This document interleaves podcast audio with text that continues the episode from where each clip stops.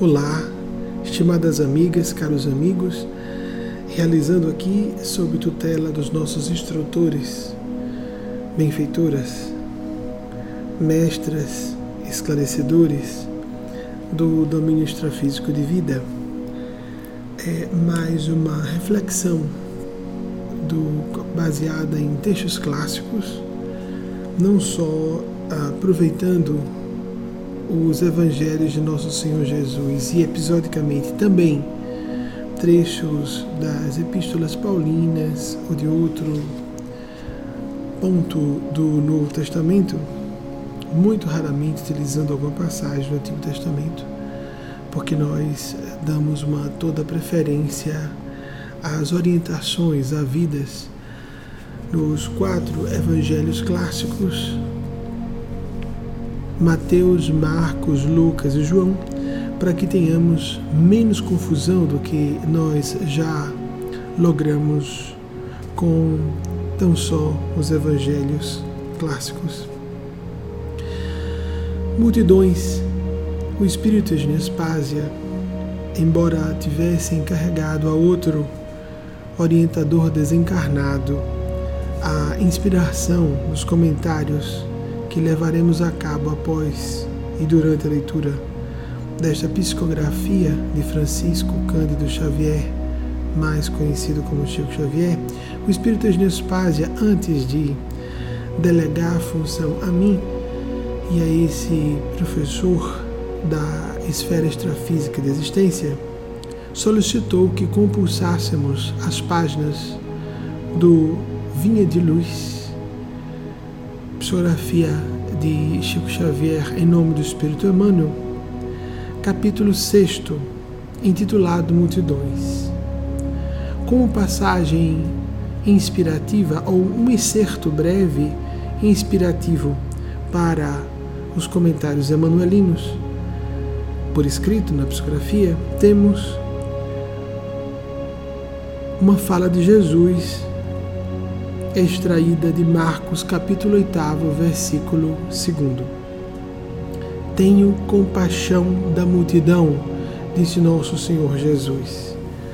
Emmanuel, pela psicografia de Chico Xavier, comenta: Os espíritos verdadeiramente educados representam em todos os tempos grandes devedores, devedores à multidão. Raros homens, no entanto, compreendem esse imperativo das leis espirituais. Em geral, o mordomo das possibilidades terrestres, meramente instruído na cultura do mundo, esquiva-se da massa comum em vez de ajudá-la. Explora-lhe as paixões, mantém-lhe a ignorância e costuma roubar-lhe o ensejo de progresso. Traça leis para que ela pague os impostos mais pesados, cria guerras de extermínio em que deva concorrer com os mais elevados tributos de sangue o sacerdócio organizado quase sempre impõe sombras, enquanto a filosofia e a ciência lhe oferecem sorrisos escarnecedores. Em todos os tempos e situações políticas contra o povo, contra o povo, perdão, com escassos amigos e adversários em legiões. Observemos isso, lembremos que essa gravação é uma gravação ah, com um caráter muito espontâneo e que serve como sucedâneo ao culto do Evangelho, o culto de um livro sagrado, que a pessoa pode levar a efeito diariamente, sozinha mesmo, no dia que estiver com uma dificuldade de fazer a leitura sozinha, sozinho, e desejar o socorro de uma atividade como essa, liga um sistema de reprodução de som e nos acompanha. Observemos que essa experiência, fazer esse culto no horário certo, preferencialmente todos os dias, é uma iniciativa de prática espiritual, um hábito de muito salutar consequência, muito salutares consequências, porque de fato as implicações positivas, curativas são numerosíssimas. Vamos tratando as personalidades sofredoras despojadas de corpos físicos que eventualmente povoem o nosso ambiente doméstico, por exemplo, o nosso ambiente de trabalho, etc. Observemos que, fazendo uma pausa, como já notaram na leitura de Emmanuel, que você pode consultar junto conosco e acompanhar a leitura. Obviamente, por isso que nós já, inclusive, apontamos qual capítulo de qual obra clássica.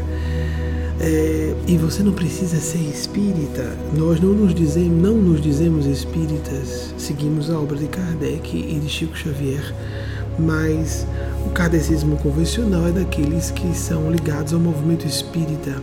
Nós estamos trabalhando com a espiritualidade, assim como todos os movimentos religiosos honestos ou não religiosos convencionais trabalham com a espiritualidade, incluindo o movimento espírita. Então você não precisa ser espírita, pode ser católico, evangélico, não ter nenhuma religião, fique à vontade. É, observemos que quase sempre as pessoas estudam para passar em concurso com o objetivo de terem salários altos e seguros. Desejam abrir é, iniciativas empresariais, é, dar, encetar iniciativas empresariais ou abrir um negócio para oferir lucros. Quase sempre seres humanos somos motivados por interesses pessoais, mas o problema é que, em caráter de exclusividade, nós temos que ampliar um pouco o espectro de nossos interesses e depois colocar a ordem das prioridades do modo certo. A bem-aventurança, o que nosso Senhor Jesus exarou nos seus evangelhos, Buscai primeiramente o reino dos céus, sua justiça, o demais se vos acrescentará, faz alusão a nós colocarmos os valores da consciência, do serviço ao próximo, da solidariedade, da solidariedade, das propostas humanistas. Na religião, se a pessoa estiver vivenciando, a, digo religião convencional, a religiosidade, a espiritualidade de forma autêntica, sentida, procurando entender que nós estamos de passagem, os que estamos encarnados, encarnadas. Nós estamos aqui a serviço, não estamos aqui a passeio, não estamos aqui para obter benefícios pessoais ou para galgar posições de poder, em, para assim atingir objetivos de hedonistas, materialistas, ou seja, de prazer pessoal ou de posses adicionais. Tudo isso pode existir, não devemos nos castrar ou reprimir, mas lembrando que estamos aqui para compor uma máquina de interdependência ou um organismo social vivo em que nós somos convidados como um instrumento ou um instrumentista numa orquestra para executar sua parte de uma sua parcela ainda que mínima de uma partitura uh, que é assim conduzida por um maestro magnífico, as forças espirituais que representam Deus na Terra, que cada uma, cada um observe onde está, segundo a voz da sua consciência, sem confundir com moralismo castrador, mas o que de fato sua vocação lhe diz, aquilo que é necessário ser feito para a sua felicidade, porque não há felicidade egoísta.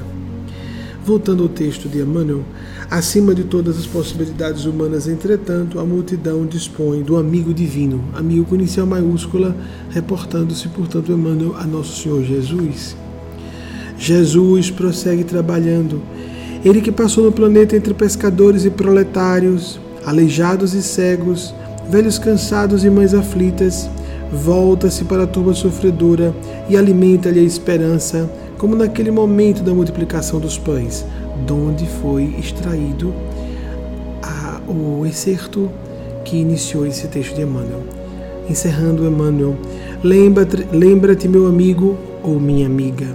Como Eugênio Spazia pede que façamos a flexão, mas na época não havia essa preocupação. É que um texto antiquíssimo, não é escrito em recebido em 1952, é, salvo algum engano da minha parte, minha de luz, eu já estou aqui consultando as primeiras páginas, 52 exatamente, então naturalmente na época não havia essa preocupação com as, a busca de respeitar as minorias, como nos nossos dias vemos muito forte. Lembra-te, meu amigo, de que és parte integrante da multidão terrestre. Lembra-te, minha amiga. O Senhor observa o que fazes não roubes o pão da vida, procura multiplicá-lo. Aí o pão da vida tem um sentido amplo, todos os recursos. Dinheiro parado, dinheiro é energia vital que pode ser utilizada de outro modo. Assim como todos os nossos talentos, sejam materiais ou os nossos recursos humanos, nós temos que disponibilizá-los numa gerência criteriosa a serviço do bem comum. Se o fizermos, sem preconceito, mas seguindo a voz da consciência, digo sem preconceito de a pessoa poder desfrutar um pouco para si também das benesses do mundo material, não há nada de errado, desde que haja equilíbrio e que haja priorização do essencial. Buscar primeiramente a paz de consciência, a bem-aventurança, o Espírito de Nespásia traduz bem-aventurança, essa, eh, esse conceito muito importante do pensamento do Senhor Jesus como felicidade e em paz, ou paz e em felicidade. Aquela felicidade que é traduzida como paz ou a paz que se manifesta como felicidade, aquilo que Joseph Campbell, o mitólogo emérito, denominou de bliss, que cada um persiga a sua bliss para que encontre assim a realização plena como ser humano. Sem mais a dizer, refletamos a respeito tudo isso, invocando nessas gravações você pode antecipar com uma prece ao seu modo e encerrar com a prece no final. Invocamos aqui, então, as graças de Nosso Senhor, Nossa Senhora para todos aqueles e aquelas que nos ouvem. Que haja paz, harmonia, bênção para todas, todas aquelas e aqueles que nos ouvem encarnados e desencarnados e as entidades sofredoras sejam tratadas curadas, levadas a bons lugares, estejam em paz, sejam felizes. Se você quiser prestar um serviço a essa causa espiritual, assim como de graça, você recebe, seja pelo Facebook, WhatsApp ou outros meios, passe adiante essa mensagem pelos meios ao seu alcance, distribuindo com suas redes de amigos porque você pode salvar vidas deste modo, porque todos nós somos sequiosos da luz e do alimento do plano sublime. Todos nós temos a necessidade, como disse o Bertolt Roden, do teotropismo. Nós nos alimentamos de Deus sem o sabermos.